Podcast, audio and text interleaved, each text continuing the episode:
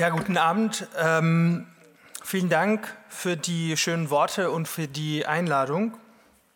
Ähm, ich arbeite neben dem Studium im Bereich der politischen Bildungsarbeit und normalerweise starte ich meine Workshops mit einer Rollen- und Erwartungsklärung. Genau das möchte ich heute auch machen. Wenn Menschen mit meiner Biografie bei öffentlichen oder semi-öffentlichen Veranstaltungen eingeladen werden, einen Redebeitrag zu leisten, dann gibt es oft bestimmte gesellschaftliche Erwartungen, bestimmte soziale Rollen und Funktionen, die sie erfüllen müssen. Dies kann man anhand vieler Merkmale erkennen, zum Beispiel daran, dass bei der Anfrage schon darauf hingewiesen wird, dass der Redebeitrag gerne mal biografisch sein kann oder dass ich mich mal zu Thema X oder Y, ähm, genau, ob ich mal zu Thema X oder Y was sagen kann. Ein idealtypischer Verlauf, ein Standardauftritt sollte wie folgendes ablaufen. Ich stehe hier und berichte davon, wie es für mich war, als palästinensischer Flüchtling in einem palästinensischen Flüchtlingscamp südlich von Damaskus in Syrien aufzuwachsen. Ich berichte von der schwierigen sozioökonomischen Lage, von meiner Politisierung in dem Camp, vom Start der syrischen Revolution, vom friedlichen Protest gegen das terroristische Assad-Regime vom Krieg, von der Flucht und vom Ankommen in Deutschland. Bei Online- oder Fernsehreportagen gibt es normalerweise bei diesem Teil traurige Musik im Hintergrund. In dieser biografischen Geschichte muss es aber einen Plot-Twist geben, ein wichtiger Plot-Twist, eine positive Wendung, die Hoffnung bei Ihnen erweckt und die, die die feierliche Stimmung nicht kaputt macht. Ab dieser Stelle hört die traurige Musik auf. Ich erzähle Ihnen nämlich, dass ich trotz dieser Schwierigkeiten es geschafft habe, gut in diesem Land anzukommen und mich zu integrieren. Ich erzähle Ihnen, dass ich studiere, arbeite und mich zivilgesellschaftlich engagiere. Auch da gibt es Lieblingsbranchen, zu denen ich mich engagieren soll. Beliebt auf dem Good Migrant Markt sind Themen wie interkultureller und interreligiöser Austausch, Probleme in meiner Community, Antisemitismus, ganz beliebt, und zwar nicht im Allgemeinen, nicht als ein gesamtgesellschaftliches Problem, sondern vor allem in Kombination mit Antisemitismus in meiner Community. Das Thema Vielfalt und ganz neu auch das Thema Rassismus und Diskriminierung. Mit diesem Plot-Twist wird der ganze Redebeitrag zu einer Erfolgsgeschichte eines integrierten Flüchtlings. Das ist der Good Migrant Narrative. Das ist alles noch meine Funktion in diesem ganzen Spiel. Sie auf der anderen Seite denken sich, ach Mensch, schön, endlich mal positive Beispiele für Integration. Siehst du, es kann doch funktionieren, wenn man sich integrieren will. Meine Fellow Refugees im Publikum oder Menschen, die oft ausgeschlossen werden oder sozialökonomisch benachteiligt sind, fühlen eine Mischung aus Neid und Stolz. Sie denken sich, wenn er es geschafft hat, whatever that means, kann ich es auch schaffen.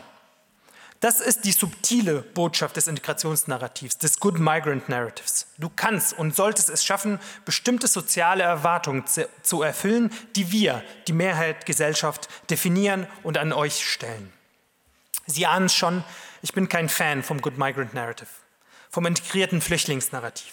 Ich wehre mich gegen diese Rollenzuschreibung und möchte in den nächsten paar Minuten erklären, warum ich das problematisch finde. Das Good Migrant Narrative hat einige Probleme.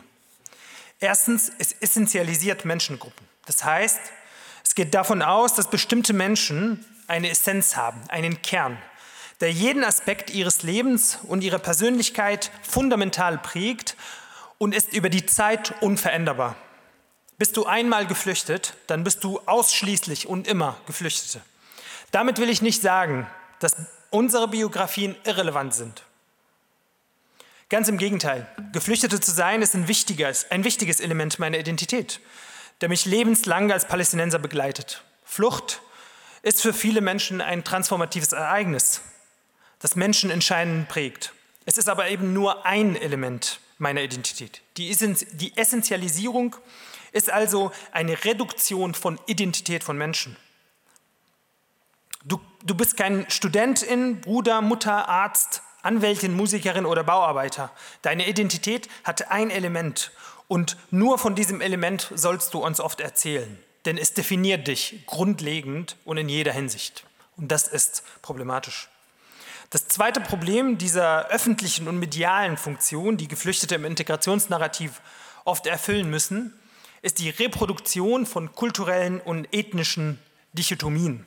Es geht also um die Stabilisierung von wir, ihr Konstruktionen. Es gibt wir, die Mehrheit, die schon immer hier waren, die, die, die ethnisch deutsch sind und ihr, die Neuen, die nicht dazugehören, die nicht dazugehörigen, die sich anstrengen müssen und unsere Erwartungen erfüllen müssen, um von uns möglicherweise toleriert zu werden. Die ihr werden immer extra beobachtet mit einer Lupe. Beim ersten Fehler oder Abweichung von sozialen Normen wird auf die kulturelle oder ethnische Zugehörigkeit hingewiesen. Menschen werden anders gemacht und eben essentialisierend wahrgenommen. Alles ist auf diese Essenz zurückzuführen. Das dritte und größte Problem dieser Erfolgsgeschichten, dieser Integrationsgeschichten, und hier liegt mein Fokus, ist das zugrunde liegende meritokratische Verständnis von Integration. Meritokratie kommt von Merit, also Verdienst, und ist eine Ideologie, die behauptet, dass die Menschen, die es geschafft haben, also Geld, Position, Status ähm, in dieser Gesellschaft zu erlangen, und in diesem Fall Menschen, die es geschafft haben, sich zu integrieren, dies alleine durch ihre Leistung und Fähigkeiten geschafft haben und deshalb diesen Status eben verdient haben. Sie haben sich genug angestrengt. Sie wollten es so sehr und haben daran gearbeitet. Deswegen sind Sie die positiven Beispiele, die Vorbilder, die die öffentliche Aufmerksamkeit bekommen sollten. Das Problem mit der meritokratischen Ideologie ist unter anderem ihre Rückkehrseite. An dem Mythos zu glauben, dass Menschen, die es in der Gesellschaft geschafft haben, es verdient haben, bedeutet automatisch, dass man bewusst oder unbewusst auch darin glaubt, dass Menschen, die es nicht geschafft haben, Menschen, die nicht integriert sind, die irgendwelchen vorgegebenen gesellschaftlichen Erwartungen e-, eben nicht erfüllen, das auch verdient haben. Sie haben sich nicht genug angestrengt und sind an ihrem Versagen und Elend selber schuld. Dieser Mythos ist in unserer Gesellschaft sehr weit verbreitet und leider auch sehr gefährlich, denn die Meritokratie individualisiert soziale Ungleichheitsverhältnisse. Es sind nicht mehr strukturelle und systemrelevante Fragen entscheidend, nicht Fragen der Ausstattung mit Ressourcen und Möglichkeiten, Fragen der strukturellen und historisch gewachsenen Benachteiligung und Ausbeutung, nicht mehr Fragen der Ungerechtigkeiten auf gesamtgesellschaftlicher und globaler Ebene, die entscheidend sind, ob man es geschafft hat, sondern es sind deine Fähigkeiten, Leistungen und Talente. Ausgeblendet bleibt hier auch, was ich mit meinen säkularen Worten als Glück oder Zufall bezeichnen würde. Mit religiösen Worten wäre das vielleicht Gott oder Schicksal oder sowas. Diese Zufälligkeit im Leben kennen wir alle. Wenn jeder und jeder von uns nämlich kurz die Augen zumacht und daran denkt, an wie vielen Momenten wir in unserem Leben an Crossroads standen. Eine Entscheidung, eine zufällige Begegnung oder ein zufälliges Ereignis haben vieles verändert, ermöglicht oder verhindert. Wir hätten aber genauso wahrscheinlich einen anderen Weg gehen können oder andere Menschen sein können.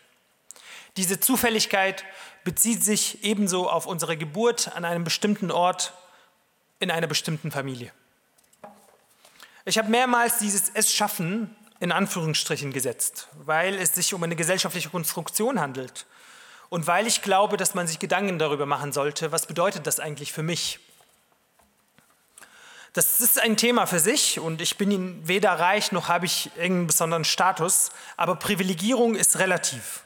Und ich glaube schon, dass ich einige gesellschaftliche Erwartungen erfülle, die, die man unter dem problematischen Dachbegriff Integration zusammenfasst. Ich stehe hier und halte einen Vortrag auf Deutsch und zwar fließend. Ich habe Freundschaften und soziale Netzwerke in diesem Land. Ich spüre oft Gefühle der sozialen Verbundenheit mit Teilen dieser Gesellschaft. Ich studiere, arbeite und engagiere mich zivilgesellschaftlich. All das ist heute Teil meines Lebens, nicht hauptsächlich, weil ich mich besonders angestrengt habe, sondern weil die sozialen Bedingungen mir das ermöglicht haben und weiterhin ermöglichen. Ich habe einen relativ ausgeprägten formalen, Bildungsaus formalen Bildungshintergrund. Ich bin in Deutschland auf zwei Vereine und diverse Angebote gestoßen, auf Menschen, die mich unterstützt haben und mit denen ich heute noch Freundschaften pflege. Ich bin also auf eine aktive Zivilgesellschaft gestoßen. Ich kann Englisch sehr gut, was mein Ankommen in Deutschland unfassbar erleichtert hat und mir viele soziale Netzwerke ermöglicht hat. Ich habe ein Stipendium bei einer politischen Stiftung, die mich ideell und finanziell fördert. Ich hatte auch hier von dieser Institution ein ideelles Stipendium bei der Jungen Akademie Frankfurt gehabt. Heute nutze ich die Projektmanagement-Skills, die ich hier bei der Jungen Akademie erworben habe, um Projekte für die Vernetzung der zivilgesellschaftlichen syrischen Diaspora in Deutschland zu entwickeln. Auch für dieses Projekt muss das Geld irgendwo herkommen und das ist eine politische, soziale Entscheidung, ob Gelder für solche Projekte zur Verfügung stehen oder nicht, ob, so, ob, so, ob solche Projekte überhaupt erwünscht sind oder nicht. Glauben Sie mir, ich bin unter einem Regime aufgewachsen, das die Zivilgesellschaft verfolgt statt unterstützt hat. Neben diesen sozialen Bedingungen ist eben auch der Zufall entscheidend, ob Menschen es schaffen oder nicht. Ich war im Februar 2016 auf der Flucht. Damals war es mir auf dem Weg klar, dass Europa bald die Grenzen dicht machen wird. In der Tat, einen Monat später, im März 2016, gab es den Türkei-Deal. Damals gab es aber trotzdem Seenotrettung, die unser Boot gerettet hat und eine aktive Zivilgesellschaft, die die Menschen beim Ankommen unterstützt hat. Wäre ich heute auf der Flucht, sehe die Situation ganz anders aus. Mit der neuen GEAS-Reform, dem EU-Asylkompromiss, EU sogenannte EU-Asylkompromiss, werden nämlich Menschen in, in haftähnlichen Bedingungen in Grenzzentren reingesteckt. Die Arbeit und der Zugang der Zivilgesellschaft ist stark eingeschränkt und der, der Individualansatz im Recht auf Asyl, diese menschliche Errungenschaft, die Menschen wie mir das Leben gerettet hat, wird faktisch abgeschafft. Verstehen Sie mich nicht falsch. Der Verlauf meines Lebens und dass ich 2016 und nicht heute fliehen musste, hat vielleicht Elemente des Zufalls. Die katastrophale Situation der Menschen an den EU-Grenzen, das ständige Ertrinken von Menschen, das Sterben von 600 Menschen vor einer Woche ist aber kein Zufall. Es ist kein Bootsunglück, wie das CDF das bezeichnet hat sondern es ist ein systematisches Verbrechen. Es ist die logische Konsequenz der Abschottungs- und Pushback-Politik der EU, die Kriminalisierung von Seenotrettung, die rassistische Auswahl zwischen guten und schlechten Geflüchteten und, und das Unmöglichmachen der Arbeit der Zivilgesellschaft. Was ich sagen will, viel mehr als unsere Leistung, Wille oder Fähigkeiten sind es also die politischen und sozioökonomischen Bedingungen, in denen wir leben und in denen wir aufgewachsen sind, sowie der Zufall maßgeblich entscheidend, ob wir es schaffen oder nicht. Daran müssen wir uns oft erinnern, damit wir eine solidarische, eine kritisch reflektierte, eine bescheidene und tröstliche Haltung gegenüber uns selbst, unserer Mitmenschen und gegenüber der Welt entwickeln können. Es war jetzt etwas theoretisch und abstrakt und nur ein bisschen biografisch.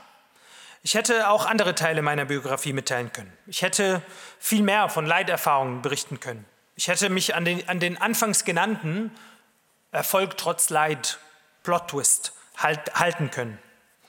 Das habe ich nicht gemacht, denn erstens, ich entscheide selbstbestimmt, wann, wem und in welchem Kontext ich welche Teile meiner Biografie mitteilen möchte.